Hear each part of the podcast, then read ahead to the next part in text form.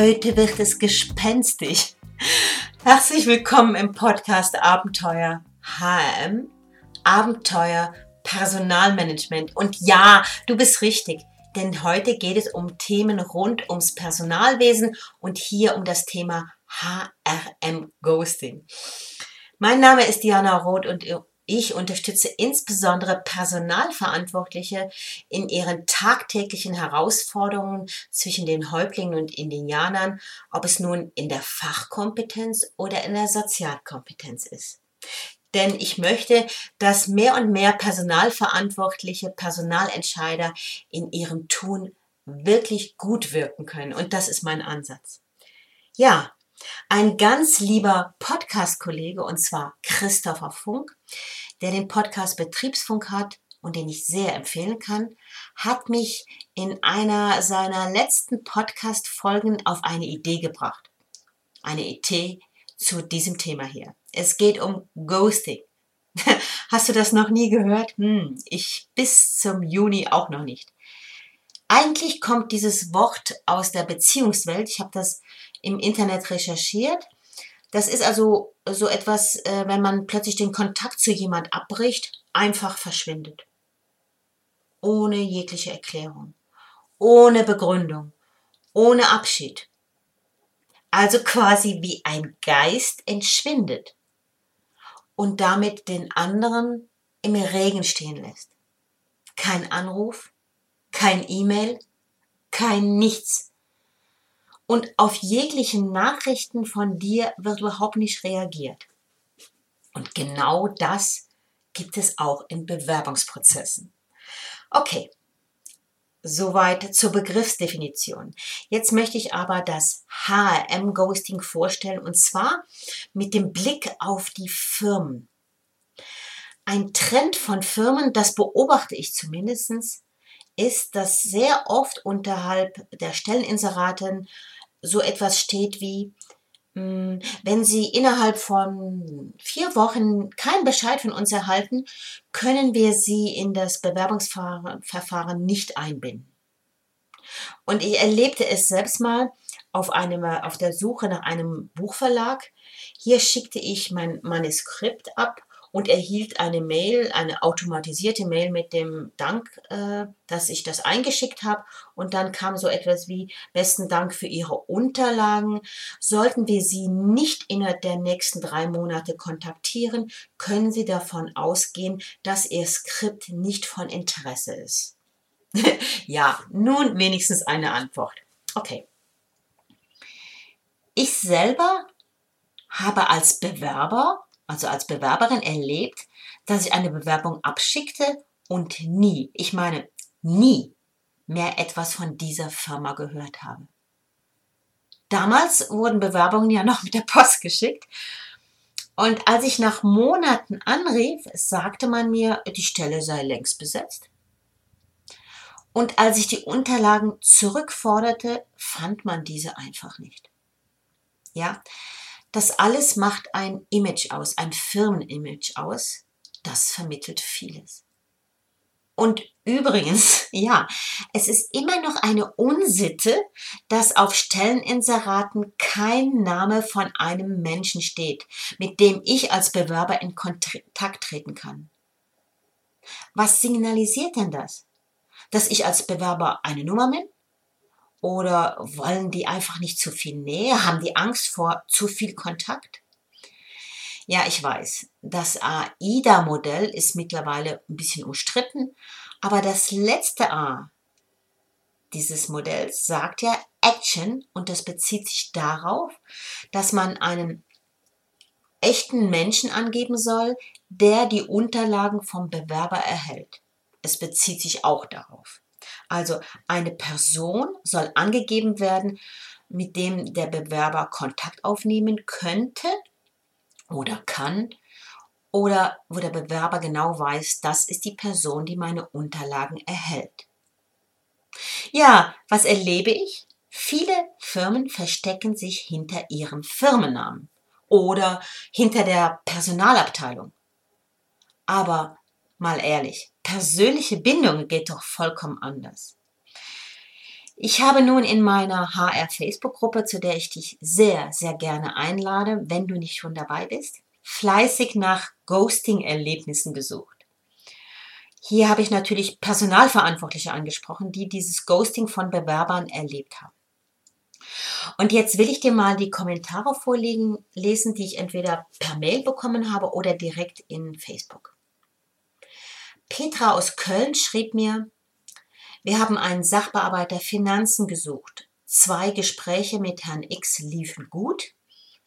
Als wir ihm ein Angebot unterbreiten wollten, war er wie vom Erdboden verschluckt.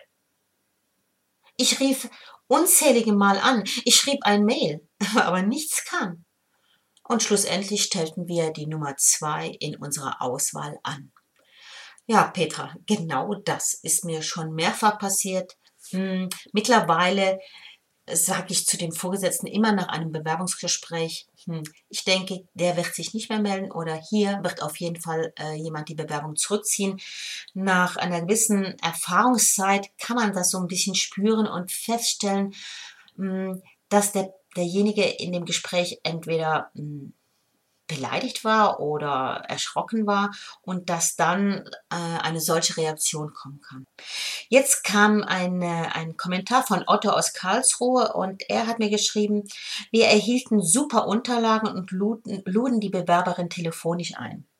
Wir bestätigten die Einladung per E-Mail und auf dem Postweg. Die Bewerberin kam nicht zum Termin und wir konnten sie nicht mehr erreichen. Und dasselbe hat mir Heike bestätigt und noch einige anderen. Und mir ist es auch schon oft passiert, ich habe jemand eingeladen und der kam gar nicht. Und dann habe ich aber immer noch angerufen und weil ich immer gedacht habe, es ist ja vielleicht ein Unfall dazwischen gekommen oder der Bus hat eine Verspätung, aber dann melden die Leute sich auch nicht mehr. Also das ist etwas, was sehr häufig vorkommt.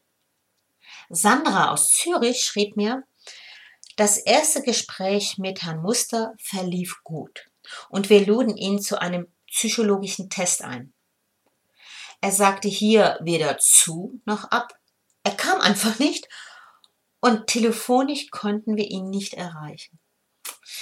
Das erlebe ich auch, insbesondere wenn dann so ein weiteres hm, ein weiteres Testverfahren oder ein weiteres Selektionsinstrument hinzukommt, dass die, dass die Leute davon abgeschreckt sind. Ja, und dann fand ich ganz äh, spannend, was mir Beatrix aus Bern schrieb. Das ist eine offensichtlich ganz hartnäckige Personalerin. Sie schrieb, der Bewerber X durchlief drei Bewerbungsgespräche. Ein aufwendiges Assessment, eine Präsentation bei der Geschäftsleitung und wir sagten ihm begeistert zu.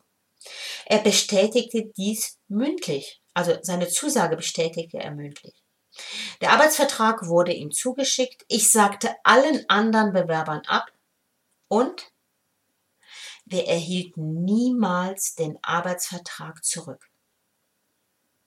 Ich telefonierte mehrfach. Ich schrieb ihm per E-Mail, dann per Post, dann sogar mit Einschreiben. Und da ich, die Beatrix ist eine ganz hartnäckige, die hat sogar ein WhatsApp-Nachricht äh, geschickt. Aber nichts passierte. Und dann hat sie den Lehrling angesetzt und hat recherchieren lassen, ob es die Person noch gibt, also beim Einwohnermeldeamt. Und sie erfuhr, er wohnt noch dort.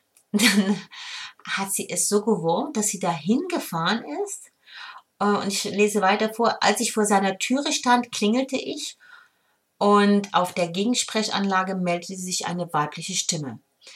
Als ich den Namen von meiner Firma nannte, und den Grund meines Besuchs brach das Gespräch ab und mir öffnete keiner. Ich war so sauer. Okay, das ist jetzt wirklich ein, ein, ein, ein ganz spannendes Erlebnis, vor allen Dingen, ähm, dass Beatrice so weit äh, mitgemacht hat. Ich hätte schon viel vorher aufgegeben. Absagen sind ja auf beiden Seiten unangenehm. Ja, sie sind unschön aber sie sind fair, wenn man sie ausspricht. Auf beiden Seiten.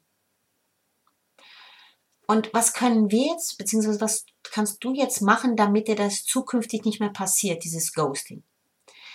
Ich plädiere für eine Klarheit im Bewerbungsprozess und für eine Verbindlichkeit, die angesprochen wird. Eine Klarheit und Verbindlichkeit, die angesprochen wird. Ich sehe ja den Personalverantwortlichen als eine Art Beziehungsmanager. Je enger und besser die Beziehung zum Bewerber ist, desto weniger werden solche Sachen passieren. Davon bin ich überzeugt. Letzten Montag thematisierte ich dies in einem HR-Training in Zürich. Das war ein, ein Training, wo Personalverantwortliche lernen, Bewerbungsgespräche anders, besser zu führen. Und da meldete sich eine Personalerin und sie sagte mh, hm, sinngemäß so etwas wie, ich oute mich jetzt hier als Feigling. Auch ich habe als junges Mädchen so etwas gemacht. Ich wurde mal in eine Firma eingeladen. Das Gespräch war zugegebenerweise interessant, aber mein Bauch sagte nein, nein, nein. Meine Eltern sagten unbedingt machen, ja, mach das. Und dann wurde ich sogar noch zu einem Assessment von zwei Tagen eingeladen. Und, und ehrlich, das war mir zu viel. Ich war nicht bereit für einen Job, wo mein Bauch sowieso schon Nein sagte, mich zwei Tage testen zu lassen. Außerdem hatte ich Angst. Angst vor dem Prozess, Angst vor dem Testergebnis, Angst vor der Absage und vor meinem Scheitern. Und so dachte ich, ich stelle mich einfach tot. Das hat damals geklappt und heute als Personalerin sehe ich die Sache natürlich ganz, ganz anders. Das war schlecht, dass ich mich so verhalten habe. Also erstmal Hut ab vor dieser Teilnehmerin, die sich selbst als Feigling titulierte. Es hat mir aber auch gezeigt, worum es bei der Sache geht. Dass auf der anderen Seite ganz schön viel Ängste sind und und hier hat auch der Personalverantwortliche nicht gemerkt, dass man das mit einer Klarheit, mit einer Verbindlichkeit, mit einem, mit einem, mit einer herzlichen Begleitung ändern kann. Ja, das war mein Input zum Thema Ghosting. Mich würde spannend interessieren, ähm, welche Erfahrungen du gemacht hast. Lass es mich doch wissen und schreibe mir gerne unter kontakt dianarothcoaching.com. Ja, und dann möchte ich dich jetzt hier noch darauf aufmerksam machen, dass Ende November mein Jahresprogramm startet.